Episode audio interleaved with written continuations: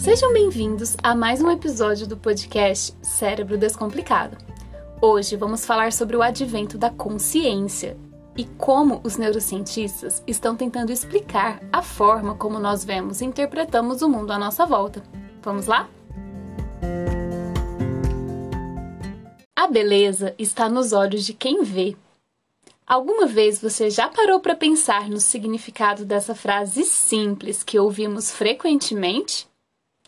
Será mesmo que a beleza de um objeto, de uma obra de arte, uma flor ou até mesmo uma pessoa depende exclusivamente da percepção de quem está olhando? De acordo com Ulrich Nesser, um dos pioneiros na área da psicologia cognitiva, esta frase indica o problema central da cognição, o de que o mundo da experiência é produzido pelo homem que experimenta, ou seja, mesmo que saibamos que há um mundo real, com objetos, livros, pessoas e carros, o mundo percebido por nós depende dos atributos da nossa percepção. Isso quer dizer que utilizamos as informações sensoriais da nossa visão, audição, tato, paladar e olfato para interpretar e reinterpretar o mundo. Para Ulrich, nossa cognição se referiria, portanto, a todos os processos pelos quais esses sinais sensoriais que recebemos do ambiente são transformados, reduzidos, elaborados, armazenados, recuperados e utilizados em nosso encéfalo. Sendo assim, a nossa consciência sobre o mundo que nos rodeia seria criada pelo nosso próprio encéfalo e é única para cada indivíduo já que depende da forma como cada encéfalo vai lidar com as informações que foram recebidas. Apesar de todo o conhecimento atual sobre a neuroanatomia, neurofisiologia e as áreas relacionadas, a compreensão dos processos de consciência que constituem o centro da psique humana ainda permanecem pouco esclarecidas. Que tal embarcarmos na tentativa de compreender nossa consciência e como ela nos diferencia de outros organismos vivos? Então vem com a gente nessa jornada.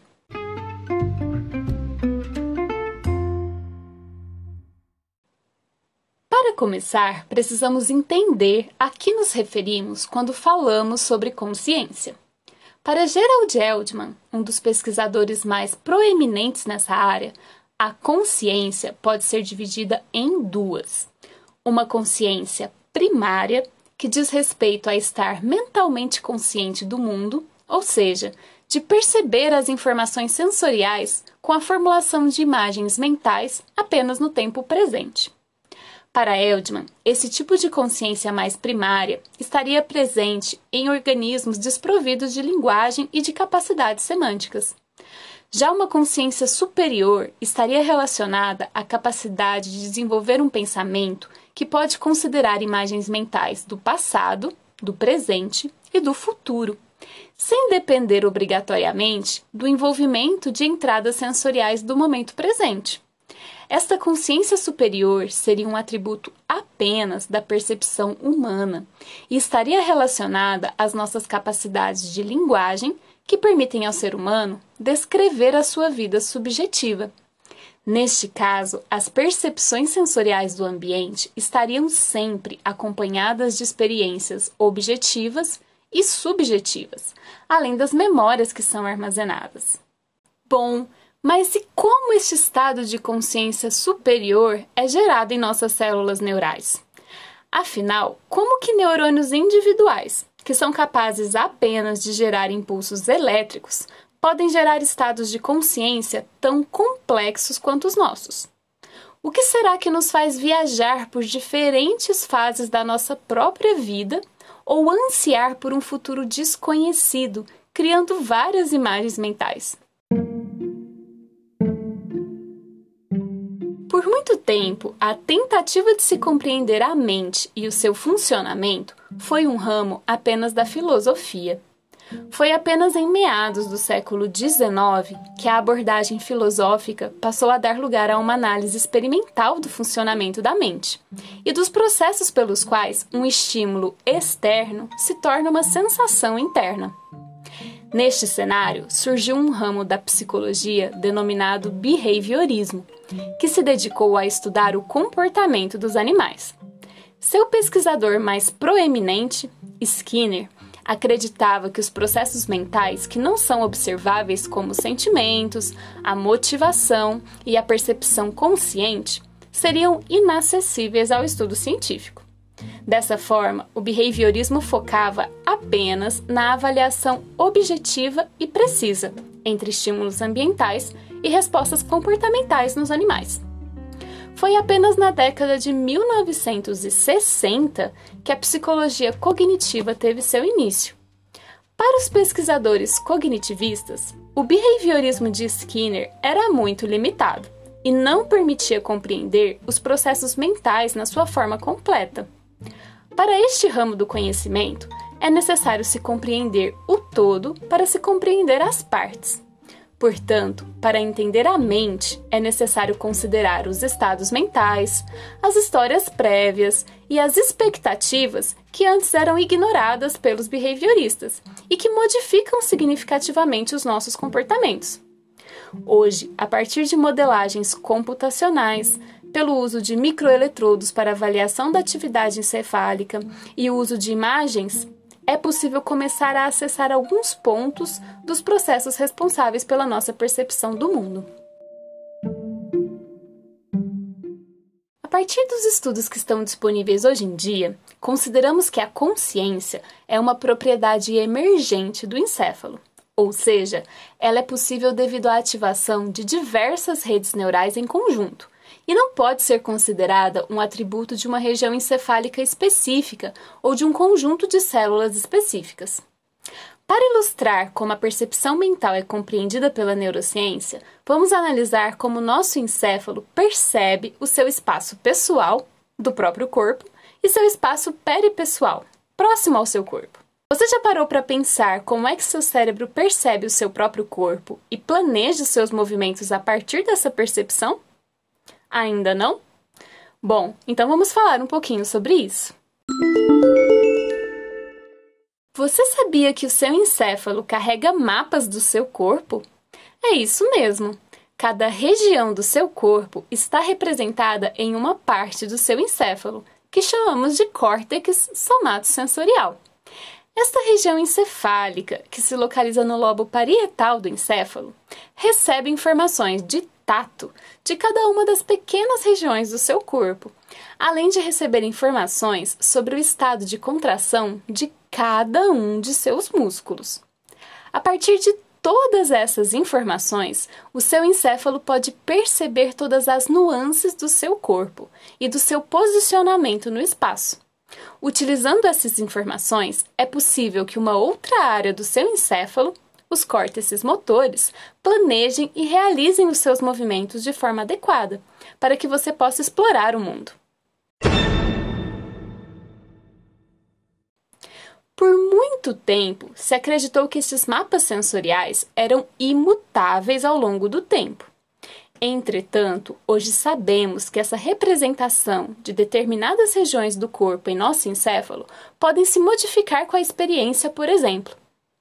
Em músicos que tocam violão, as áreas dedicadas ao processamento de informações vindas dos dedos da mão esquerda, que seguram as cordas para a criação das notas, são bem maiores e mais desenvolvidas quando comparadas com indivíduos que não apresentam este treinamento. Estas análises demonstram que é possível sim treinar o nosso encéfalo para realizar atividades complexas, comprovando que a plasticidade do encéfalo é muito maior do que antes se acreditava.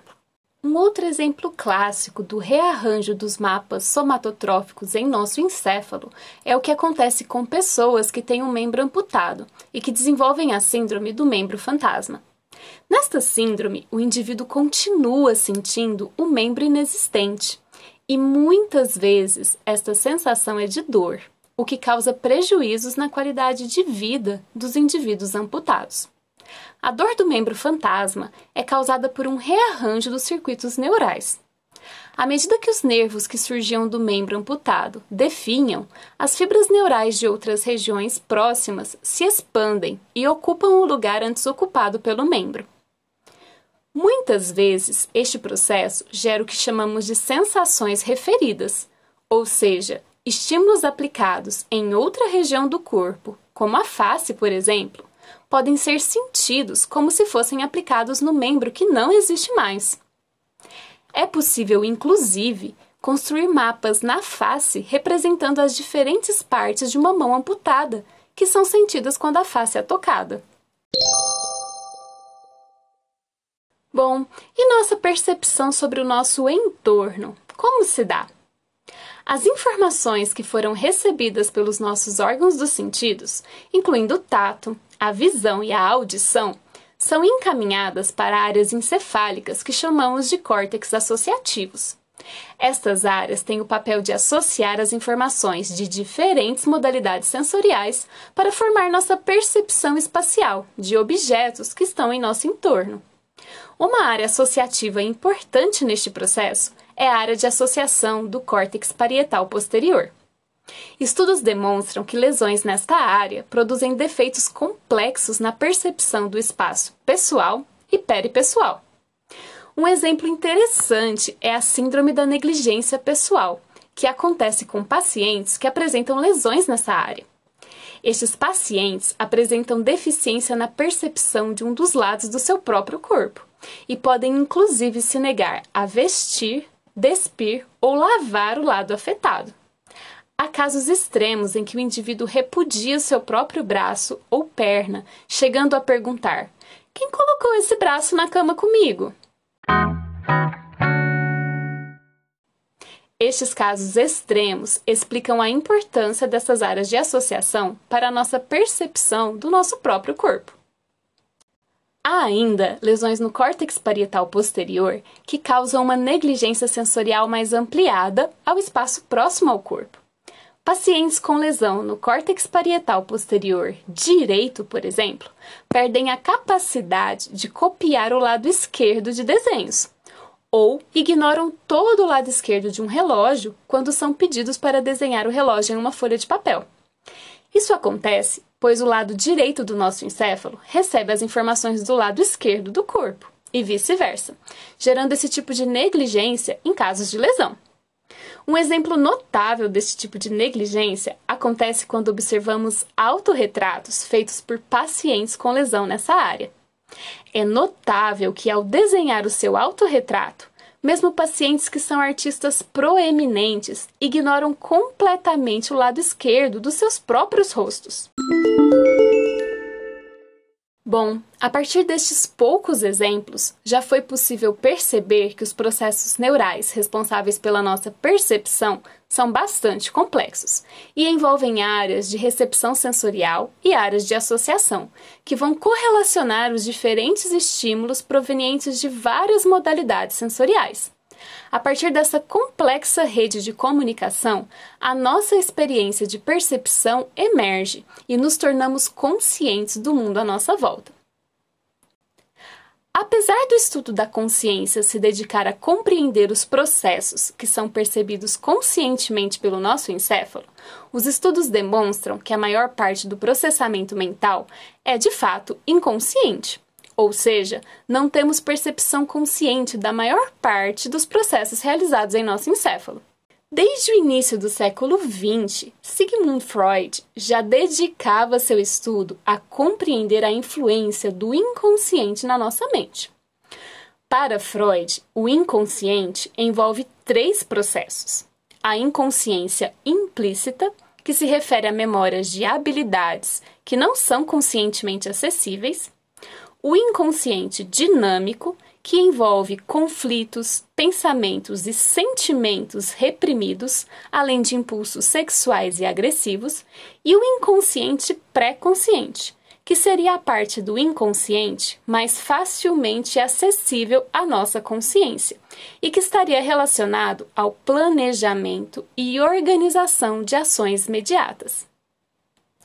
As ideias de Freud e de outros pesquisadores de que a maior parte da nossa vida mental é inconsciente levaram a uma série de questionamentos. Realmente existe liberdade de ação? Qual a natureza do livre-arbítrio?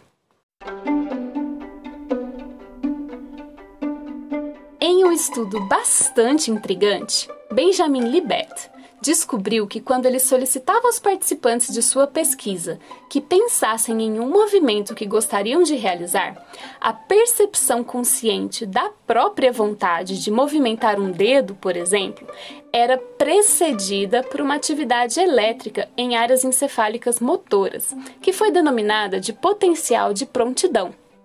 Isso significa que a partir desses estudos eletrofisiológicos, o pesquisador poderia prever a vontade do participante em movimentar o seu dedo, mesmo antes que ele próprio estivesse consciente dessa vontade. Este estudo abre uma brecha para o questionamento gigantesco: realmente existe livre-arbítrio? Ou será que os processos inconscientes do nosso encéfalo estão comandando os nossos próprios desejos? Algumas pessoas se preocupam com a possibilidade de serem comandadas por máquinas, supercomputadores e chips no futuro, a neurociência tem mostrado que, talvez, este controle já esteja acontecendo e seja realizado pelo nosso próprio encéfalo inconsciente. Bom, como não há resposta certa a estas perguntas, deixo vocês com alguns questionamentos. O quanto de nós é definido por processos inconscientes, influenciados por memórias, experiências e fatos que nem mesmo temos acesso? Quanto de nós, de nossas ações e de nossas escolhas são de fato nossas escolhas? A compreensão da consciência ainda tem um longo caminho pela frente, e talvez um dia possamos chegar às respostas a essas perguntas sem nos fiar apenas em teorias filosóficas. Este foi mais um episódio do podcast Cérebro Descomplicado. Hoje nós falamos um pouco sobre a consciência humana. No próximo episódio, vamos adentrar o encéfalo de um indivíduo acometido pelo Alzheimer. Então, não perca!